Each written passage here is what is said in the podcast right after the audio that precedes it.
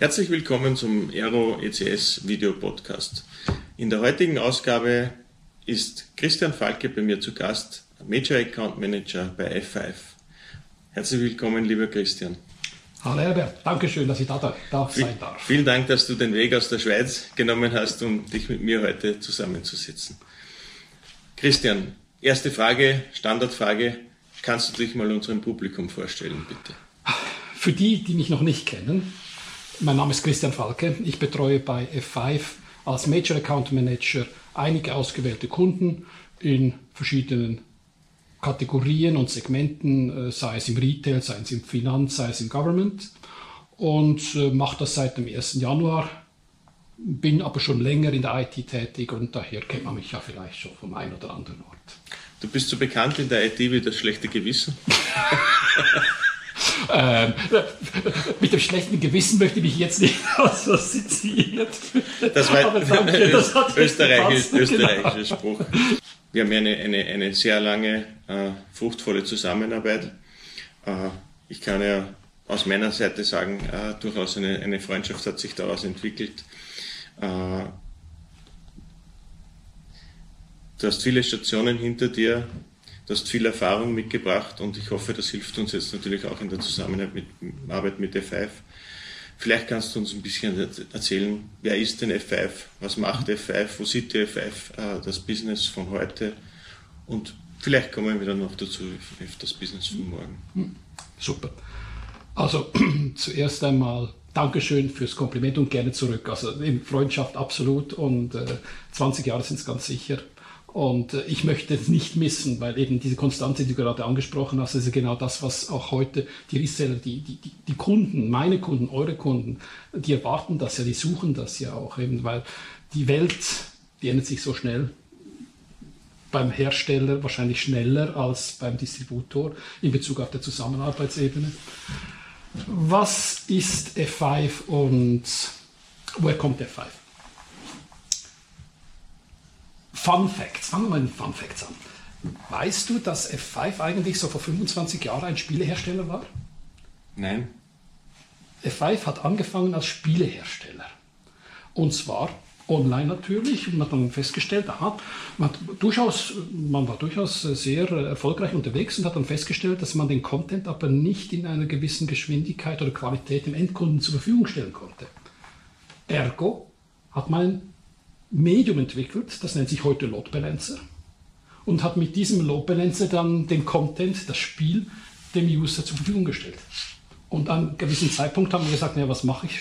Produziere ich Spiele oder produziere ich diese Technologie, Load Balancer? Mhm und hat sich dann für den Balance entschieden. Daher kommt F5. Wissen die wenigsten, dass äh, F5 daher kommt.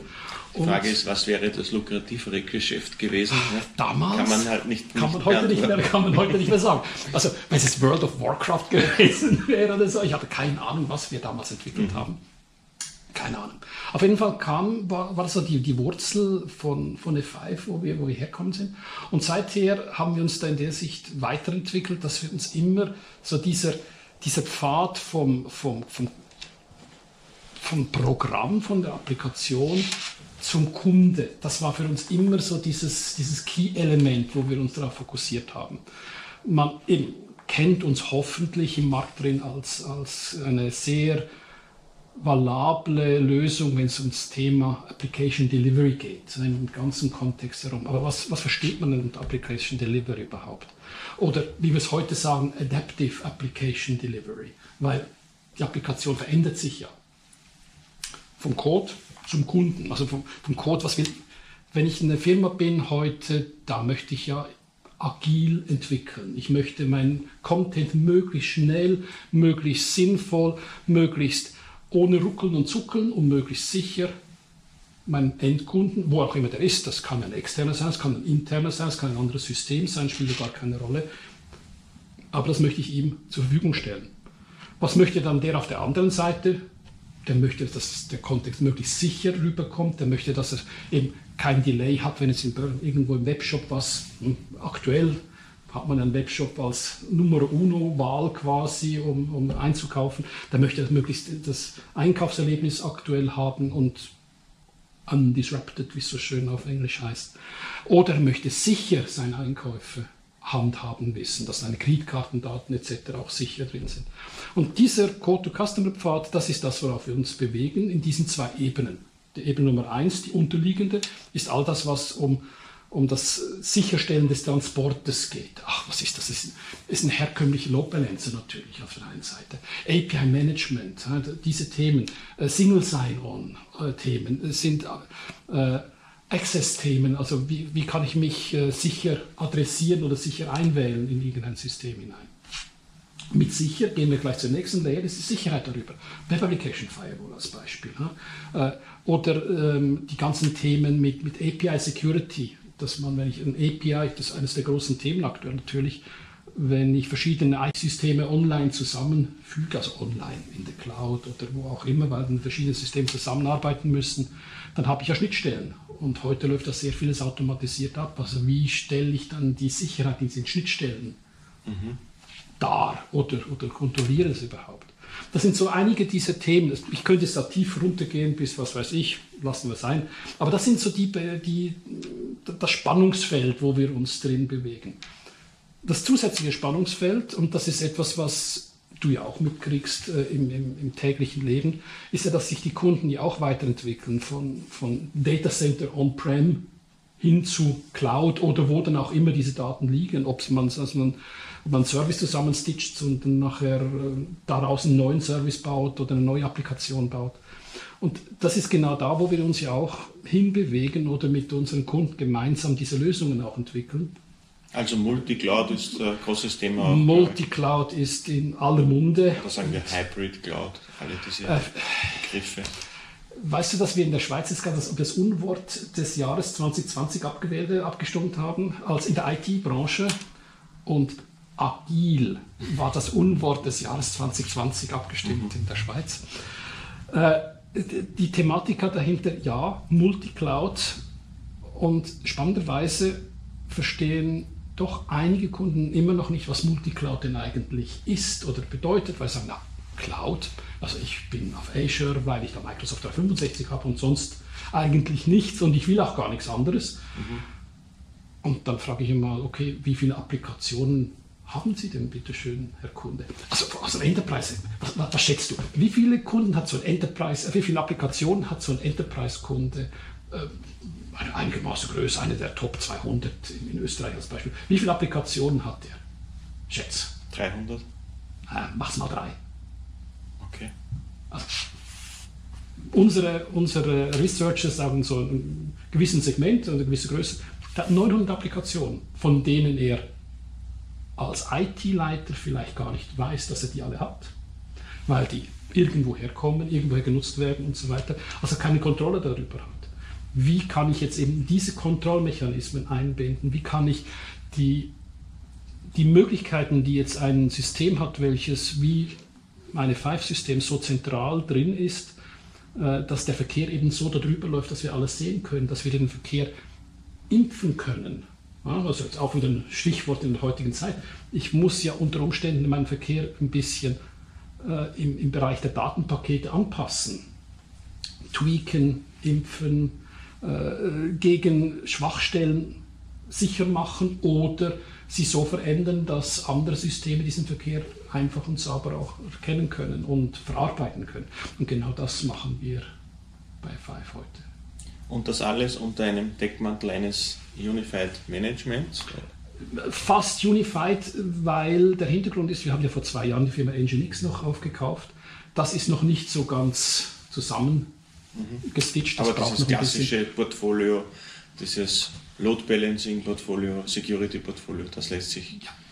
Gemeinsam managen. Ganz genau, das ist eines der großen Stärken und äh, eines der Themen, das sich auch wieder bei uns, gerade dann, wenn es um die Themen geht, wie löse ich die Probleme, die ich heute habe, eben in einer Multicloud-Umgebung als Beispiel oder in Zusammenarbeit mit anderen Firmen, wo ich eben Schnittstellen zur Verfügung stellen muss oder, oder, oder. Wie löse ich das möglichst zentral, möglichst einfach und auch durchaus möglichst sinnvoll. Ja, man kann ja auf verschiedene Arten und Weisen sich das lösen. Es gibt immer noch diese Punktlösungsthematikas. Wir verschreiben uns tatsächlich dem konzentrierten Approach, ein Management, ein, eine Sichtweise auf ein Problem, das ich verschiedenartig nachher lösen darf. Jetzt ist ja die FF durchaus ein, ein dynamisches Unternehmen, äh, was wir gesehen haben an, an, diversesten Akquisitionen. Du hast es schon angesprochen. Jetzt gibt es ja in, in, in, nicht so äh, ferner Vergangenheit gab es ja zwei Akquisitionen, äh, Nginx und das andere ist Shape Security. Äh, wie passen denn diese beiden Akquisitionen in das Bild, äh, in das klassische Bild von F5? Da, das, das haben wir uns äh, die Frage gestellt, die Frage hört man auch von vielen Partnern und auch von Kunden. Wie passt denn das zusammen? Sehr gute Frage. Wenn du die herkömmliche Big IP-Installation nimmst, dann ist es eine Lösung, die sehr, sehr mächtig ist. Sie kann, also du kannst mit einer Big IP-Lösung, äh, Load Balancing, APM, was weiß ich, kannst du sehr, sehr, sehr viel erreichen. Bedeutet aber auf der anderen Seite, du hast sehr viele Codezeilen. Du hast ein recht, richtig mächtiges Stück Software. Jetzt, wenn du in der aktuellen Zeit, wo du mit diesen Developing Cycles drin bist, in der CI/CD-Plattform da dich bewegst, brauchst du etwas, was du schnell automatisieren kannst. Kannst du mit der Big IP wo aber auch schnell und agil mit diesen Notwendigkeiten der Entwickler Schritt halten. Das brauchst ein schlankes, elegantes Stück Software. Wir haben jetzt mal den Vergleich äh, gemacht. Du erinnerst dich noch an die Floppy-Zeiten, also die, die Floppy-Disks. Also, das ist lange aus, ja. aber ist noch, ist, war noch bei uns in der Kindheit. Wir, wir, verstehen, wir verstehen noch, was es ist. Äh, ein, ein Stück, also die Nginx-Software kriegst du auf eine Floppy-Disk. Mhm die Big IP Software sind dann 9900 Floppy Disks aufeinander gestapelt. Das heißt, natürlich hast du mit einer Big IP-Lösung einen wesentlich höheren Funktionsumfang und kannst wesentlich mehr damit erreichen, bist aber nicht agil genug, um in diesen Developing-Themen überhaupt Schritt zu halten. Und gerade wenn du in die Multicloud-Thematik gehst, Containerisierung, Automatisierung, das mit automatisiert äh, schnell was hochzufahren, fünf Minuten später schnell das runterzufahren, auf anderen Ort wieder hochzufahren, so wie es die Applikation gerade braucht, dann brauchst du etwas, was schlank ist, das ist etwas, was, was, äh, was du agil hoch und runter fahren kannst, was du oben, unten ist. Und das ist Nginx in dem Kontext. Ist niemals so mächtig, wie was du mit der Big IP-Lösung hast. Wir nehmen allerdings äh, Bruchteile aus der Big IP-Lösungen heraus. Zum Beispiel die Web Application Firewall haben wir jetzt einen Teil davon rausgenommen und ähm, die Nginx-Lösung damit ergänzt. Nginx Plus jetzt mit der, mit der guten Web Application Firewall von F5 versehen. Kriegst du damit also ein, ein bisschen ein, ein mehr an Gewicht auf der Floppy Disk drauf oder hat, hat vielleicht brauchst jetzt zwei Floppy Disks aber ist immer noch sehr schnell in, in dem Kontext. Und das ist ja jetzt auch der Unterschied zwischen Open Source und nicht mehr Open Source. Das, das, ist, das ist richtig. Also Nginx nach wie vor ist Open Source und wir unterstützen Open Source. Ich meine, wir haben 450 Millionen äh, Installed Base von, von Nginx auf der Welt. Äh. Und bitteschön, also wenn all die, die heute Nginx Open Source einsetzen, Halleluja, Dankeschön und äh, bitte baut es auch gerne weiter. In dem Moment, wo größere Anforderungen da sind, wo ich einen Enterprise Support brauche, wo ich ein bisschen noch mehr Add-on brauche, Themen, die halt in der Open Source Lösung nicht integriert sind, dann kommt Nginx Plus zum Tragen. Da kommt ein kleiner Opulus oben drauf und dann kann man den eben als immer noch Open Source basiert, aber dort eben als äh, kommerzielle Lösung. Mit der Erfahrung von 25 Jahren F5. Ganz, ganz genau, ganz genau. Shape ist ein ähnlicher Ansatz äh, Shape kommt aber auch komplett als Service daher. Und bei Shape haben wir uns überlegt, oder was ist die, die Vorgabe von Shape? Die Kunden wollen, gerade wenn es Groß- und Großkunden sind, die mit Webfrontends äh, unterwegs sind, sei es große Banken, große Versicherungen, Fluggesellschaften, äh, die ganz großen Shops auf dieser Welt mit, mit der Plattform, die sie da anbieten, die haben ein großes Problem, nämlich dass ihr Verkehr den auf ihren Frontend draufprallt, dass der zu einem sehr großen Teil bot gesteuert ist und zum anderen sehr großen Teil auch Fraud ist, also die ganzen Fraud-Thematiken da, da drin enthalten sind. Und das kann man sehr, sehr schwer mit herkömmlichen Mitteln abwehren. Die Finanzinstitute, die haben unterdessen Kreditkartenunternehmen und so weiter, haben sehr viel Geld investiert, haben sehr mächtige Lösungen, verschiedene Lösungen gekauft, um einigermaßen diese Risiken zu minimieren. Ein, eine Fluggesellschaft oder, oder ein Webshop wird sich das nie leisten können, so viel Geld eine, überhaupt ausgeben zu, zu können. Also haben wir eine Lösung gemacht, die vielleicht nicht mit allen Funktionsmerkmalen einer aus drei oder vier Stück Software bestehenden Lösung bei einer Bank ist, aber doch sehr, sehr stark die Fraud-Themen oder die Anti-Bot-Themen mhm. abdeckt. Also ist eine Anti-Bot-Lösung aus der Cloud, ist ein Service, kriegt man äh, notabene auch gemeinsam mit anderen Services, was ich vorhin nicht erwähnt habe, auch Nginx bekommst du mit, oder die Waffe von Nginx bekommst du mit, mit bestimmten Services aus auf der Cloud, weil es gibt Kunden, die sagen dann, ja, ich möchte dann unter Umständen eine Web Application Firewall nicht on-prem haben vor jeder einzelnen meiner Applikation oder Applikationsbruchstück, auch wenn ich es automatisiert hoch und runter bringe. Ich möchte es einfach zentral mhm. als aus der Cloud bezogen haben. Ist zum Beispiel unser Silverline Web Application Firewall und DDoS Service. Riesiges Portfolio, sehr große Anwendungsbereiche. Ich denke, SHAPE passt im Speziellen für, auch für deinen Bereich, im Major Account Bereich. Äh, da ist sicherlich die absolute Zielgruppe dafür. Äh, wenn man sich jetzt so einen, so einen typischen Major Account Kunden, wie du sie ja betreust und, und, und sehr erfolgreich betreust, anschaut, wo, hat denn, wo haben denn diese Kunden wirklich ihre Herausforderungen in der momentanen Zeit? Glücklicherweise ist, äh, ist diese Corona-Zeit jetzt dann Homeoffice-mäßig vorbei. Die Kunden sind aufgerüstet genug. Man muss es nicht, äh, ich meine, es ist, es ist Geld, wo, wo für die Unternehmen äh, einfach Zusatzinvestitionen waren, die waren ja nicht geplant. Die richtigen Themen oder die, die Themen, welche die Kunden heute wirklich interessieren, sind tatsächlich, wie, komm, wie verwandle ich meine Applikationen 800.000, 900.000, wie viel auch immer Applikationen ich habe, äh, aus meiner Legacy-Basis heraus so, dass ich sie in diesen modernen Umgebungen, containerisiert als Beispiel, irgendwo einsetzen kann, sodass eben diese Applikationen meine Bedürfnisse der Zukunft besser abbilden können oder besser, besser tragen können, ganz allgemein. Und das ist ein enormes Spannungsfeld beim, beim Kunden, weil da gibt es natürlich die politischen Hindernisse der Applikationsowner versus der Security. Also dieses Spiel kennen wir seit 20 Jahren und seit 20 Jahren predigen wir immer dasselbe und seit 20 Jahren passiert eh nichts, aber wir predigen weiter in, in dem Kontext. Äh, da, da gibt es aber auch dieses Spannungsfeld von, vom Business, welches sagt eben Agilität, ich muss sehr schnell etwas haben Entwickler, die auch spannend, äh, da gab es erst letzte oder vorletzte Woche, gab es, äh, oder noch länger, ich weiß gar nicht mehr genau, gab es die, eine Auswertung der Open Source Community und die, die Frage äh, an die Entwickler von Open Source Software war, wie spannend ist Security für euch mhm. als Open Source Applikationsentwickler?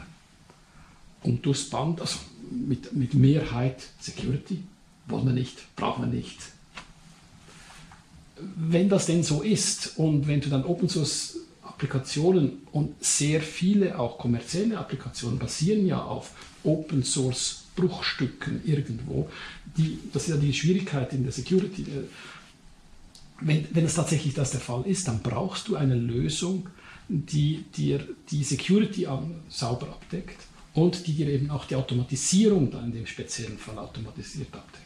Automatisierung, die Automatisierung abdeckt. Ja. Die Schwierigkeit dahinter ist nicht, dass nicht automatisiert werden kann. Die Schwierigkeit ist nur einfach ein Lift and Shift. Sprich, da habe ich jetzt eine Applikation heute, die ist seit 20 Jahren auf meinem Mainframe und morgen oder irgendeinmal will ich dieselbe Funktionalität als Applikation irgendwo in der Cloud zu haben.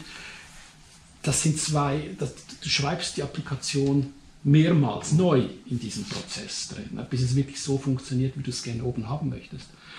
Und da kannst du verschiedene Stolpersteine auf dem Weg haben, weil du kannst nämlich sagen, okay, wie kriege ich Sicherheit rein? Kriegst du nicht unbedingt rein.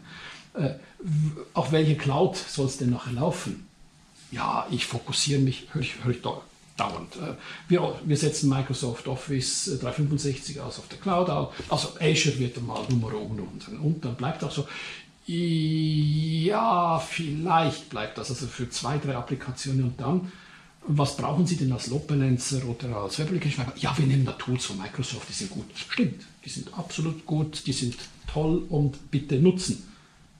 Was macht ihr aber dann, wenn es dann auch bei AWS oder bei Oracle in der Cloud seid? Oder ganz, ganz verwegen in die Alibaba Cloud geht?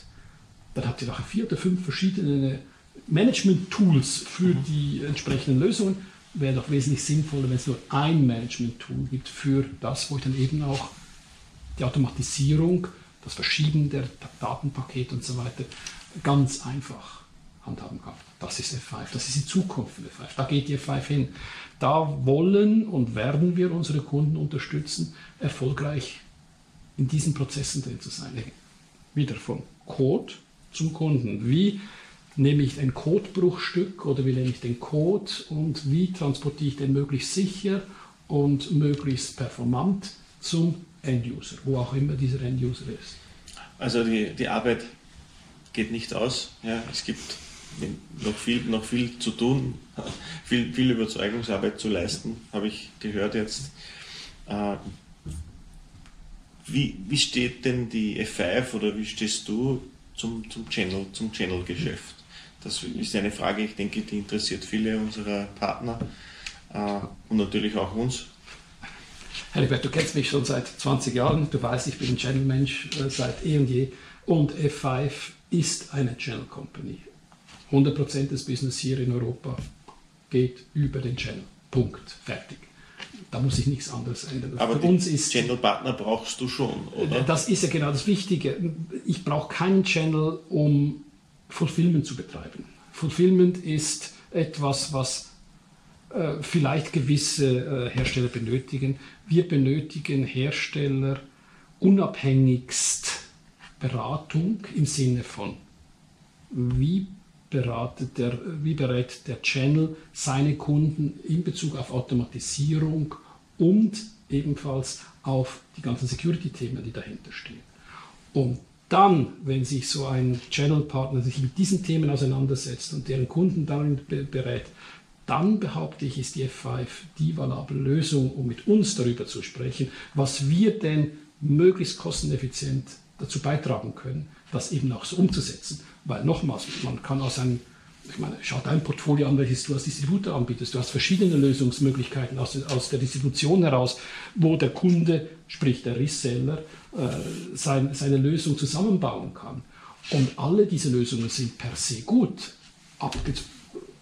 Es ist immer der Kunde und die Kundenbedürfnisse, welche in erster Linie mal abgefragt werden dürfen. Und genau das ist, was wir als F5 in meiner Wahrnehmung brauchen. Wir brauchen Channel-Partner, welche den Kunden verstehen, welche mit diesen Abteilungen verstehen, äh, sprechen und, und, diese verstehen und da nachher auch die entsprechenden Lösungen gemeinsam mit uns erarbeiten. Okay, was ist am sinnvollsten? Nehme ich eine Big IP-Lösung, nehme ich eine Nginx-Lösung, nehme ich eine Kombination der beiden, veredle ich das noch mit Silverline und, und Shape Security was auch immer. Das ist, das ist das, wofür wir den Channel benötigen. Eine reine Fulfillment-Organisation als Channel, ich glaube, das wird heute vom Markt nicht mehr so benötigt. Ja, und dafür, denke ich, sind die Lösungen auch zu komplex. Äh, hundertprozentig, hundertprozentig. Gut. Ja, Christian, vielen Dank. Jetzt haben wir eh schon sehr lange geplaudert. Äh, vielleicht zum Abschluss noch die Frage, wer ist denn der Christian Falke privat? Damit wir, jetzt kennen wir den, den, den, den, den Christian als, als äh, sehr überzeugungskräftigen Vertriebler. Was ist denn die Person dahinter? Wer ist der Christian Falke privat? Der Christian Falke privat ist ein Familienmensch, verheiratet. Ich habe einen bald siebenjährigen Sohn. Äh, der Christian Falke ist jemand, der gerne reist, der gerne Neues kennenlernt, der gerne neue Kulturen kennenlernt, äh, der gerne Leute kennenlernt, der gerne zuhört und sich seine, sein Bild des Welt, der, der Welt macht. Und einer meiner Leitsprüche, ich habe nie ausgelernt. In dem Moment, wo ich ausgelernt habe, dann wirst du mich im Sarg äh, irgendwo finden, aber sonst vorher nicht. Und persönlich machen mir als Christian Falke solche Gespräche, wie wir es jetzt gerade haben, wo wir uns einfach auf, auf Augenhöhe austauschen und, und äh, das Beste im jeweiligen Menschen sehen, das macht mir am meisten Freude. Ausgezeichnet. Das war ein perfektes Schlusswort, Christian. Ich danke dir vielmals für dein Kommen, für die Zeit, um, um mit mir hier zu plaudern. Ich wünsche dir alles Gute für deine weitere Zukunft, für unsere gemeinsame Zukunft natürlich. Und ja, freue mich auf das nächste Mal. Dankeschön. Danke, Herbert, nochmal für die Einladung und jederzeit sehr gerne. Du weißt es. Dankeschön. Dankeschön.